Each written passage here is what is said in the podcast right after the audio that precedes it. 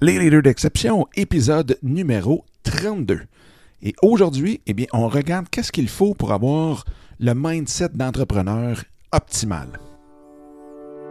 Bonjour, bienvenue dans le podcast Les leaders d'exception. Mon nom est Dominique Scott, coach d'affaires certifié en mindset et en intelligence émotionnelle. Dans les leaders d'exception, qui est la nouvelle version du podcast En affaires avec passion, eh bien, nous parlons de stratégie, mais nous parlons surtout du mindset, de l'état d'esprit dans lequel nous devons nous retrouver en tant qu'entrepreneurs pour amener tous nos projets professionnels et personnels à un tout autre niveau. Au cours des dernières années, j'ai eu la chance d'avoir en entrevue des personnes extraordinaires qui sont venues partager avec vous leurs trucs et astuces tels que Gary Vaynerchuk, Grant Cardone, Chris Brogan, Serge Beauchemin, Daniel Henkel et, bien entendu, j'en recevrai plusieurs autres pour vous au cours des prochaines semaines. Donc, sans plus attendre, voici ce tout nouvel épisode qui, j'espère, saura vous plaire. Salut tout le monde, j'espère que ça va bien, j'espère que vous avez une super belle journée. Bienvenue dans ce 32e épisode des Leaders d'exception.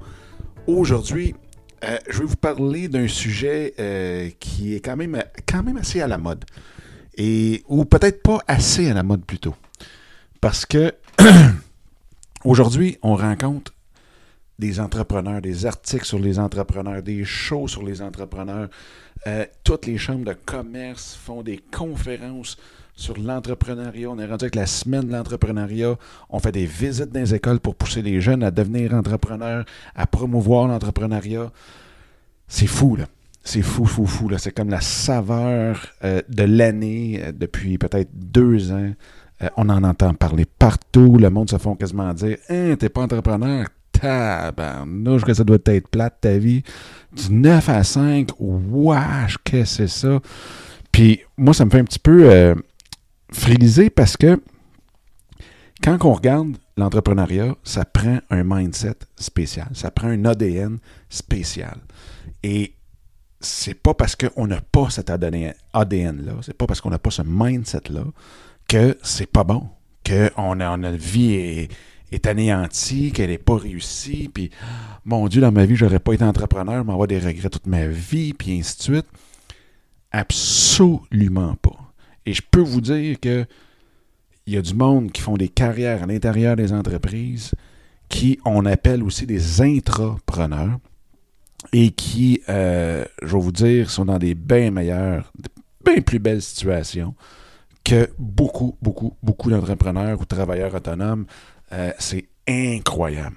Parce que veut, veut pas, on va se le dire, puis un peu comme euh, Gary Vee disait, on, on, est, on est beaucoup mieux pour la paye et tout d'être numéro 20 chez Facebook que d'être entrepreneur pour 80% des entreprises aux États-Unis ou même en Amérique du Nord, dans le fond.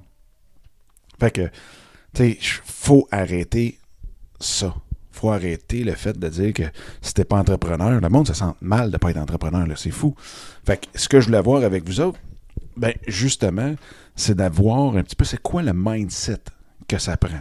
C'est quoi euh, les, aptitudes, euh, juste l'état d'esprit que ça nous prend pour être capable, dans le fond, de traverser la traverse du désert de l'entrepreneuriat?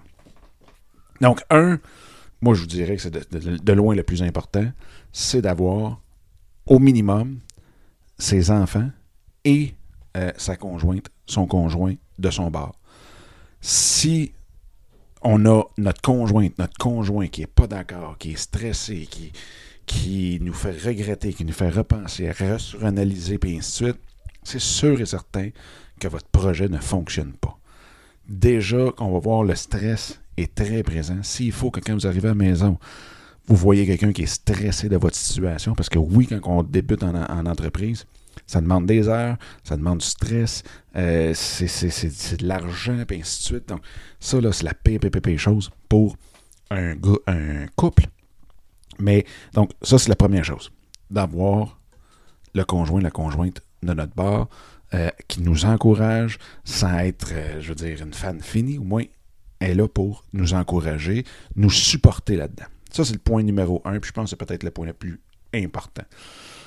Ensuite de ça, c'est de savoir est-ce que l'argent vous stresse? C'est quoi votre tolérance au risque monétairement? Donc, souvent, quand on va à la banque, on ouvre des comptes d'investissement, ils vont vous demander c'est quoi votre profil, ou ils vont vous le faire faire. Et là, vous avez le kamikaze qui est prêt à tout risquer. Vous avez le hyper euh, conservateur qui, lui, s'en va dans les bonds, puis dans les, les, comment on appelle ça, les, fonds monétaires, puis euh, ces choses-là. Donc, hyper sécure. Donc, de quel côté vous vous, penchez? Seriez-vous capable d'arriver un vendredi qui vous reste 30$, les cartes de crédit à côté, il vous reste 30$ dans votre compte, puis, euh, et là, tout d'un coup, boum, il y, a un petit, courrier qui arrive avec un chèque d'un client que vous attendiez pas, puis moi, ça m'est arrivé au début, je peux vous dire, c'est toute une aventure. Euh, donc, quelle est votre tolérance au risque? Et c'est sûr, on part en affaires, il faut avoir une tolérance au risque, à moins qu'on parte avec un million poches, puis que c'est une business qui coûte 25 000 à, à partir, puis bingo. Mais quand on part de zéro, comme la plupart, comme beaucoup, beaucoup d'entre, vous et même moi, eh bien, euh, faut connaître cette tolérance au risque-là. Faut essayer de se tenir le plus loin possible euh, du, euh, du stress. Comment vous sentez-vous, comme troisième point, avec l'incertitude? Est-ce que l'incertitude dans est-ce que je vais avoir ce client-là? Est-ce que ce fournisseur-là va me fournir les choses que j'ai besoin? Est-ce que euh, je suis capable de livrer quelque chose. Donc, de vivre dans cette incertitude-là, c'est pas comme ça tous les jours, mais ça reste que c'est l'incertitude. Est-ce que mon client va me payer? Est-ce que je vais être capable de livrer à temps? Donc, tous ces, doutes-là, ces incertitudes-là, comment vous vous sentez là-dedans? Donc, c'est sûr, il faut encore avoir là une tolérance à l'incertitude qui est très élevée. L'autre chose aussi, c'est, veux, veux pas, comment que vous, vous gérez la pression? Est-ce que vous faites l'exercice? Est-ce que vous mangez bien? Est-ce que vous dormez bien? Est-ce que vous avez le sommeil léger? Est-ce que euh, vous méditez? Est-ce que vous êtes capable de prendre un break?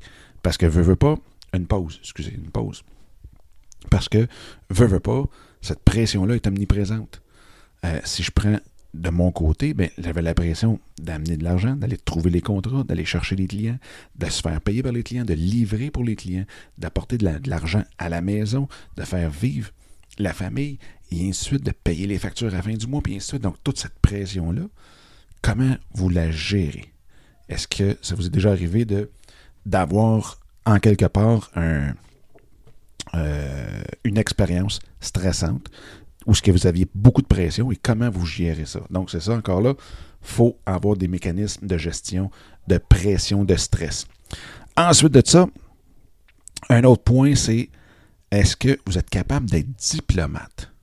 Souvent, souvent, souvent, souvent, quand on est à notre compte, ben, euh, c'est de voir comment je suis capable de gérer un client qui, eh, des fois, peut nous taper sur les nerfs. Comment je suis capable de gérer euh, mes employés aussi. Comment je suis capable de, euh, de parler avec des fournisseurs qui peut-être vont être en retard est-ce que je suis capable d'entretenir des bonnes relations avec les gens qui m'entourent et qui sont importants pour moi dans ma business? Donc, ça fait un peu le, tour des points, mais je veux vraiment surtout mettre le point sur le fait que ce n'est pas grave. Si vous n'avez pas tout ça, oui, vous pouvez vous essayer, mais même si ça ne fonctionne pas d'être entrepreneur, il faut être capable de pouvoir euh, arriver à dire, ben regarde, je peux devenir un intrapreneur et avoir une merveilleuse carrière et être capable de pouvoir gagner ma vie comme il faut, avoir du fun, avoir du plaisir avec les enfants, passer du temps avec les enfants. Donc, euh, c'est un petit peu le message que je voulais passer en même temps de faire le tour des points qui, moi, je trouve sont hyper importants si on veut avoir le mindset idéal, optimal pour être entrepreneur. Fait que sur ça, je vous laisse. Et euh, je vous dis encore une fois un gros merci pour toutes tout, les questions, vos commentaires, vos suggestions. C'est tellement, tellement apprécié. C'est incroyable. Fait que s'il vous plaît, continuez, continuez aussi de partager les choses. C'est super, super, super le fun. Et puis, euh, on se reparle demain. All right. Merci. Bye bye. Eh bien, encore une fois, un gros merci d'avoir écouté cet épisode-là. J'espère que ça vous a plu et que ça vous a donné le coup aussi de le partager un peu partout à tous ceux et celles que vous pensez qu'il peut en avoir de besoin. Sur ce, bien, je vous invite à télécharger mon livre Mindset, comment le réinitialiser pour réaliser tous vos rêves ou projets. Donc, vous pouvez trouver directement sur mon site dominicscott.com. Et en même temps, bien, de vous joindre à moi sur Instagram en commercial Dominique Sicotte ou directement dans le groupe Facebook qui est facebook.com baroblique groups, G-R-O-U-P-S, baroblique, soyez l'exception. Donc, d'ici le prochain épisode, je vous souhaite la plus belle des énergies et on se reparle très bientôt. Bye bye!